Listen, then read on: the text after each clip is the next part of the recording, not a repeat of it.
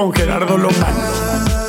Hola Bruno, ¿cómo estás? Ger, qué gusto verte. Muy bien, ¿tú qué tal? Bien, muchas gracias. Aquí, mira, disfrutando del vino que nos trajiste. Sí, pues mira, antes de pasar el tema del episodio, la gente va a decir, bueno, ¿qué es esto de cápsulas Vinopod? Entonces, bueno, eh, pues a raíz del episodio que grabamos, la gente tuvo, pues, tuvo una excelente reacción, me han pedido que salgas más en el episodio y al mismo tiempo eh, so- se solicitó que se hagan cápsulas, o sea, es decir, episodios cortos de temas muy específicos.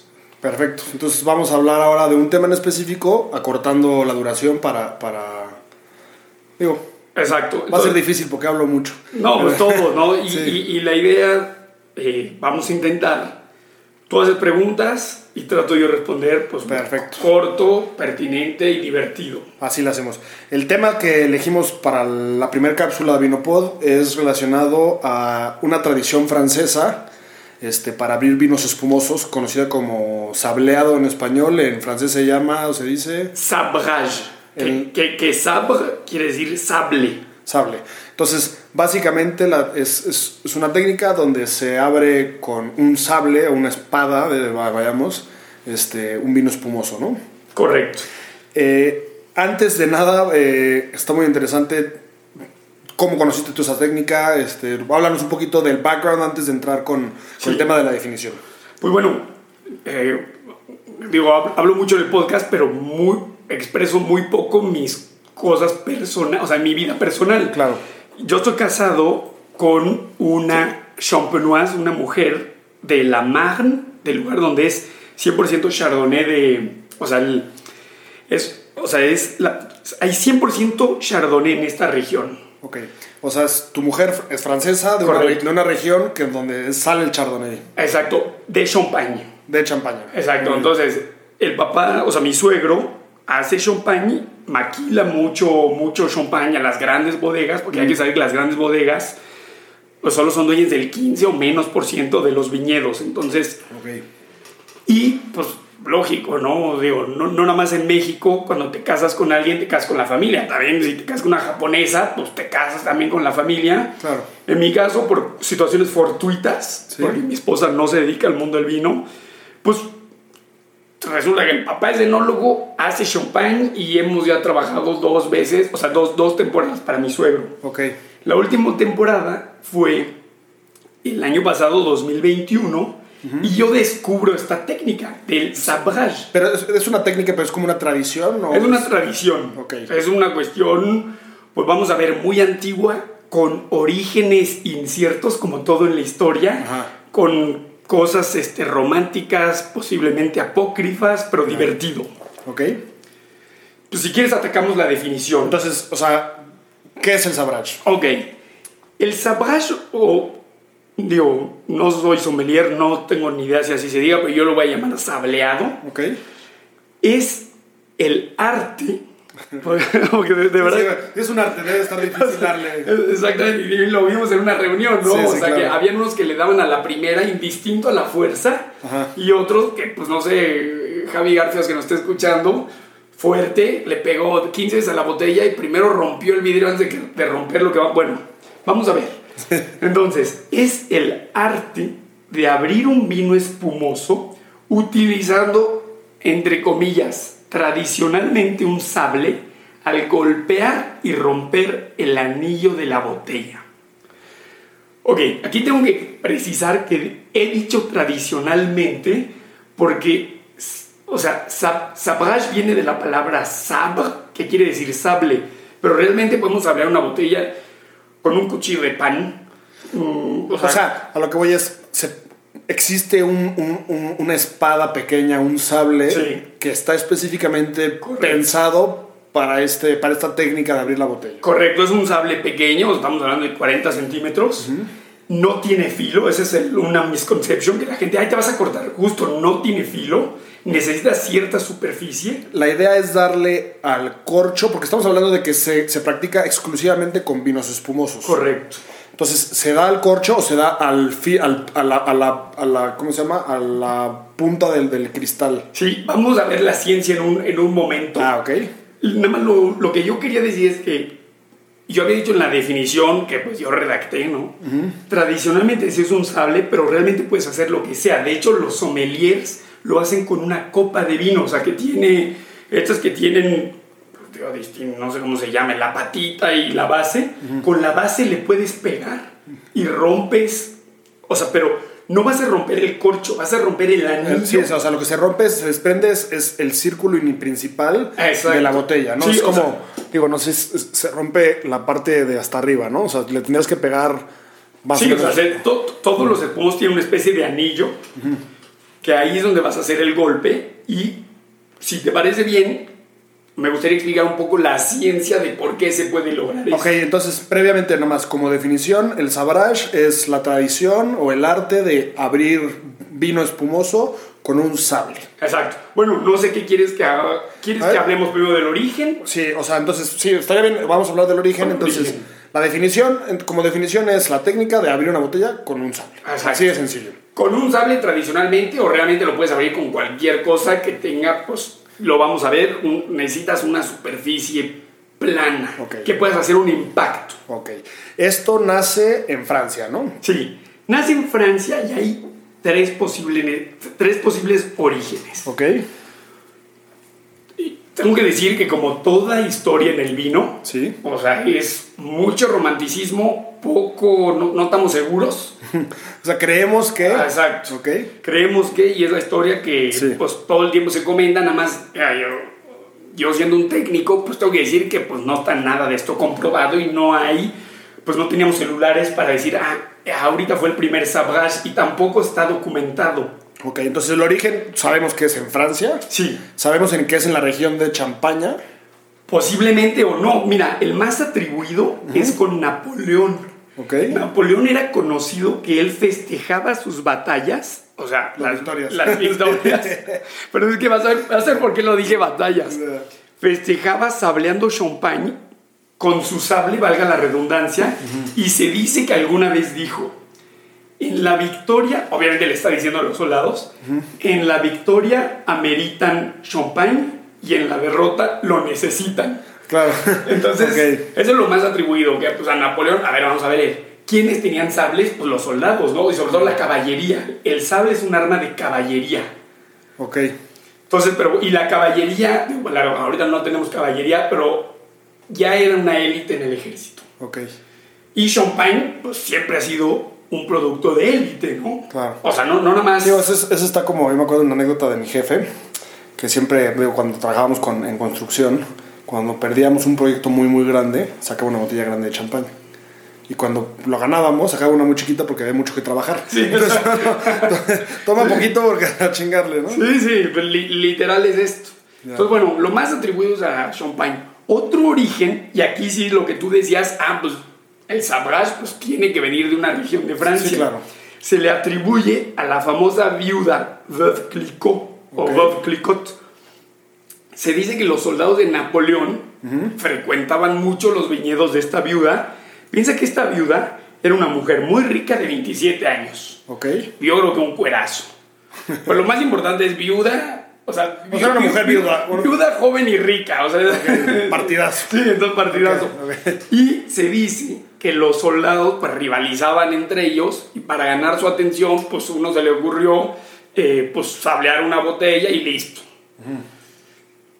Por último, nada que ver con, eh, con Napoleón, vamos a hablar de piratas y marinos. Ok, entonces, nada más para recapitular lo que, lo que llevamos es, la primera se atribuye a Napoleón. Napoleón directamente. ¿Por qué? El sable era un, pues, un arma de guerra Sí. y, y- y decía que tanto en las victorias como en las derrotas se necesitaba beber champán. Sí, exacto. En una lo ameritas y en otra lo necesitas, Sí, como la historia de tu papá, Ajá. ¿no?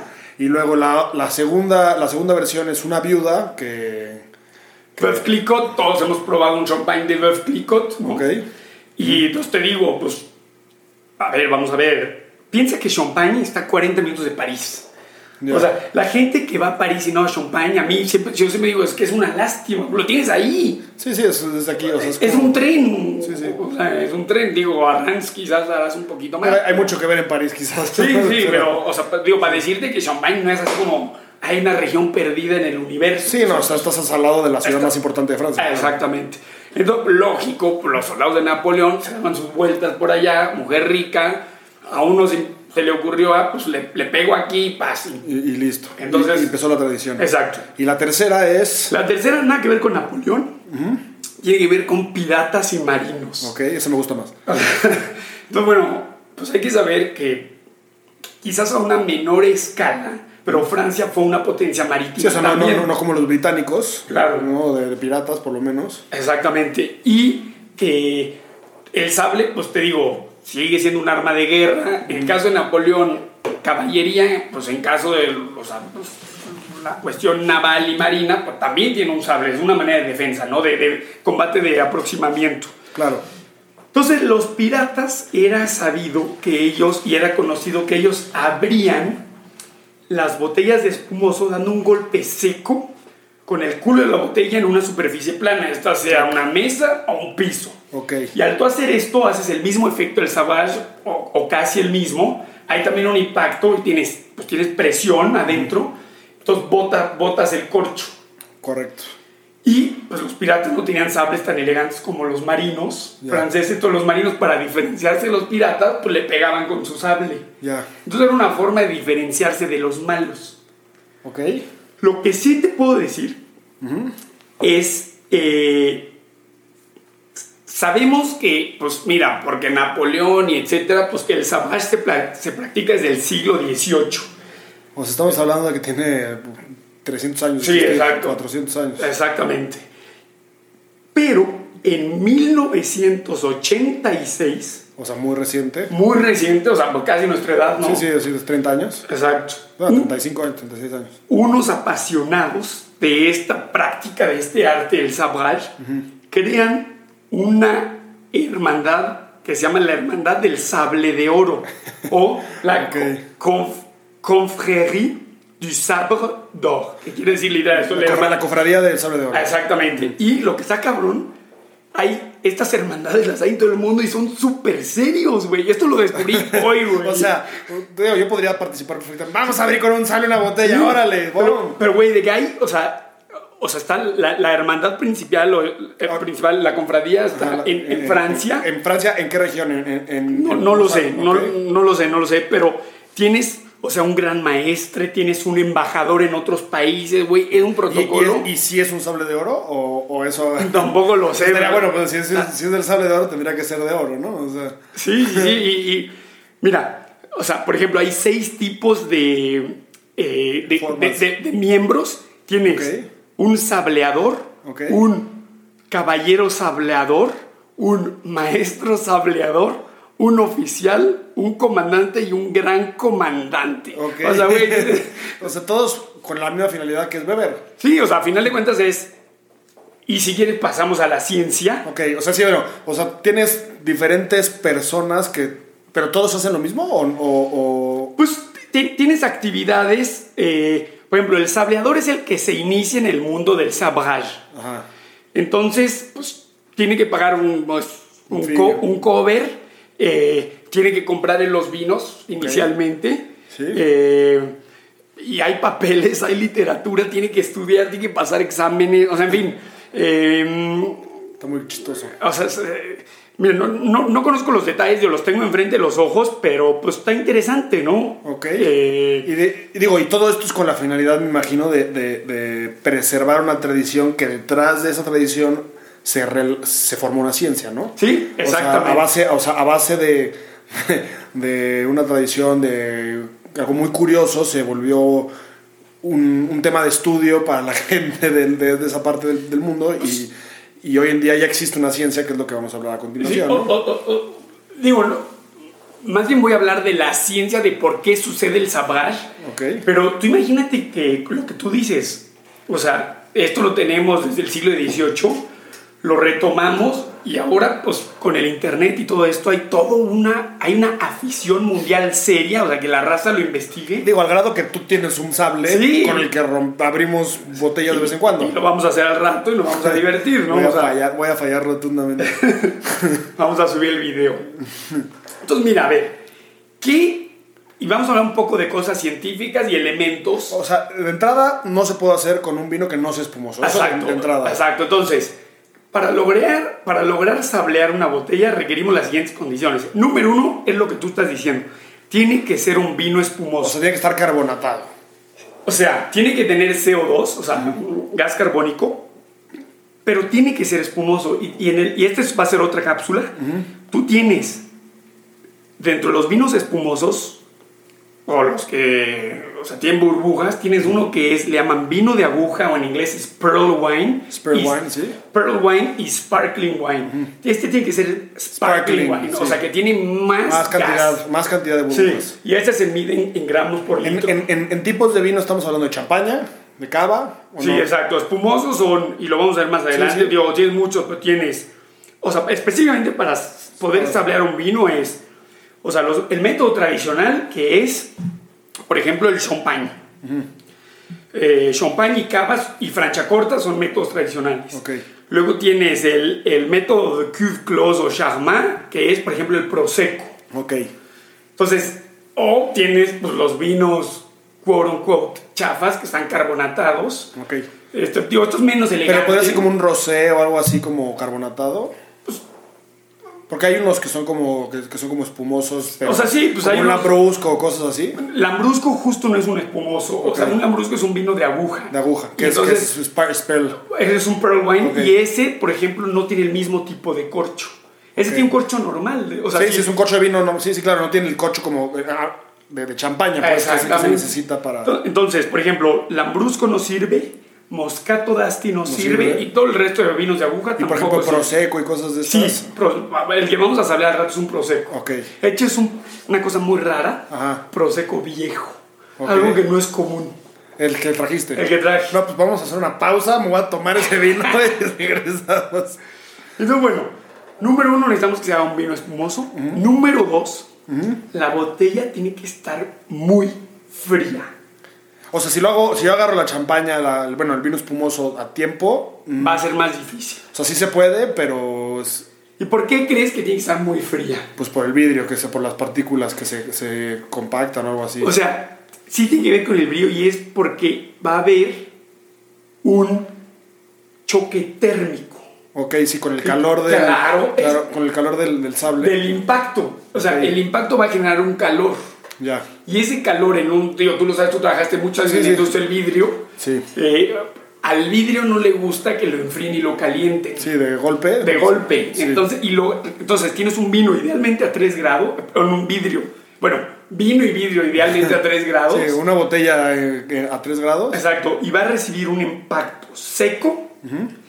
Va a ser una liberación de calor aunado a una fractura. Y esta fractura tiene que estar en la unión de la botella. Entonces, todas las botellas tienen justo dos líneas, ¿no? Exacto, porque es un molde. Es un molde de dos piezas. Exactamente. Que digo, no sé, la, a la gente que esté viendo el video no se va a alcanzar a ver, pero, Pero bueno, esta botella tiene aquí y, y tiene de este lado, ¿no? Exacto. O sea, entonces el impacto tiene que ser justo en uno de los de las de los líneas. Sí, que es la parte más débil de la botella. La unión es la, La parte unión. más débil de la botella. Exactamente. Entonces, que ojo, a ver, todos los ingenieros allá me van a decir, la soldadura es la parte más fuerte en una unión. Pero esto no es soldadura, esta es una unión. Térmica, sí. Sí, o sea, es literal, pegas una cosa, o sea, están, era un molde de dos piezas y ahí está la unión, la parte más débil. Entonces, generas un impacto, este impacto genera calor y se desprende todo el anillo. O sea, y lógicamente tienes que remover el bozal. Ok. Mira, removerlo completamente es algo irresponsable porque entonces el corcho se puede escapar. Ok. Lo que hay que hacer es removerlo y ponerlo en una etapa arriba. Que no le pegues al bozal, a la partecita de fierro. Sí, sí, o sea, lo, que- lo tienes que o sea, lo tienes que dar vuelta. Sí, exacto. Lo, lo sacas tantito y lo subes un nivel más y le vas a pegar en el anillo. Lo vamos a ver en el video. Ok.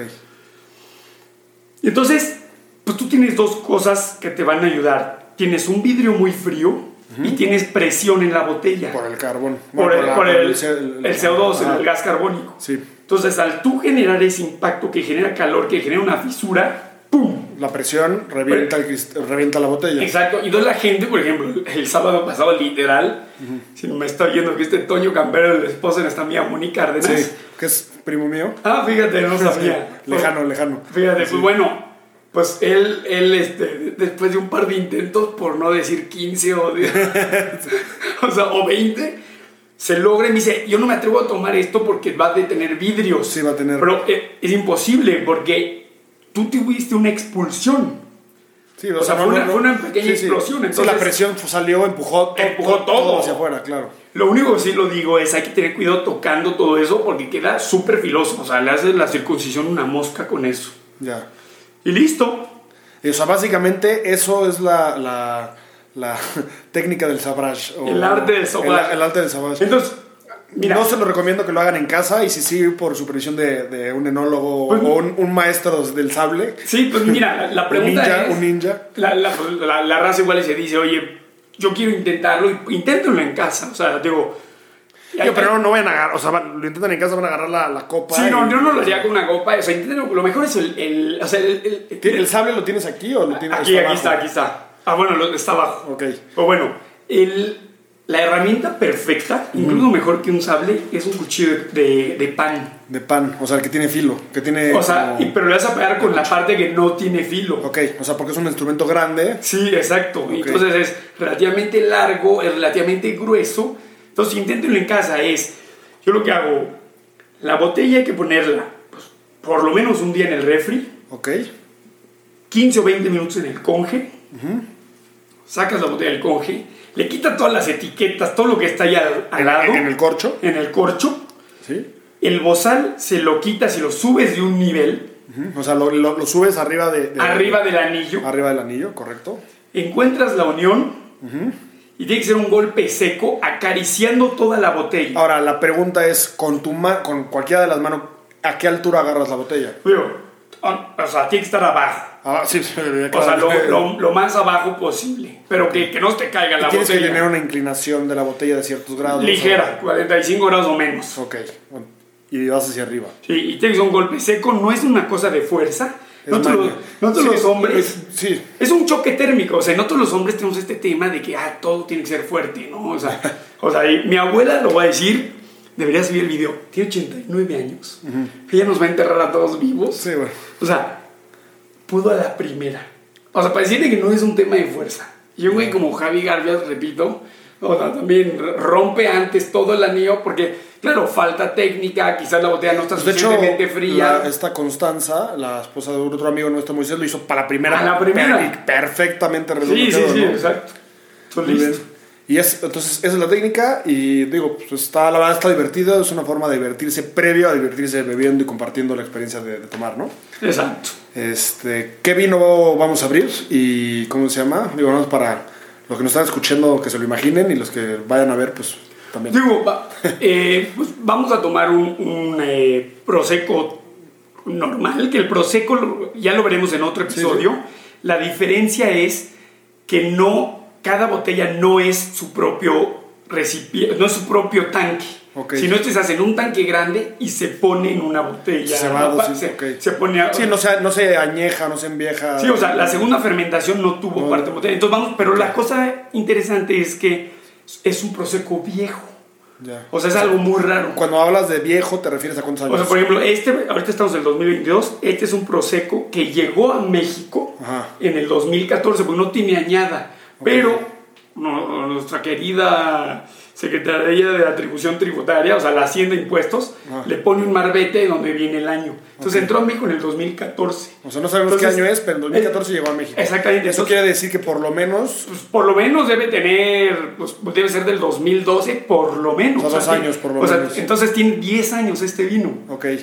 Es muy raro probar Los, prosecos los viejos. prosecos normalmente, nada más por, por dato cultural, normalmente tienen cuántos años. Pues o sea, son vinos que se beben relativamente joven. O sea, dos, tres, o sea, O sea, dos, no, cuatro años. Pueden tener, su, su vino base puede ser viejo, pero es de un consumo pronto. Pronto. Pero aquí, digo, es una cosa interesante. eh, ni siquiera sé si es la intención del enólogo, nada más es, si tienen la oportunidad de probar un prosecco viejo, eh, háganlo. O sea, es buscarlo en su tienda de preferencia y, Sí, y buscar el año. Ok. Sí. O que me contacten y pues yo les puedo vender un par de Ya botellas. haciendo negocios este cabrón. Muy bien. Pues Pues perfecto, pues eso fue la primera cápsula. Este, la segunda, la segunda cápsula de cuál- qué tema vamos a hablar. Pues vamos a hablar de la ciencia de los espumosos. Perfecto, vamos a hablar de los espumosos, me encanta. Exacto. Arriba las burbujitas. Exacto. Perfecto, pues gracias por escucharnos, gracias por, por vernos los que nos estén viendo en YouTube. Que allá, ¿cuál es tu canal? Pues. Pues lo vamos a abrir apenas, entonces okay. ni sé. bueno, pues ahí nos ya buscan. Nos, ya nos abren los show notes. Perfecto, pues gracias y vamos a pasar a, pues a, a tomarnos esa posibilidad. Sí. Cápsulas de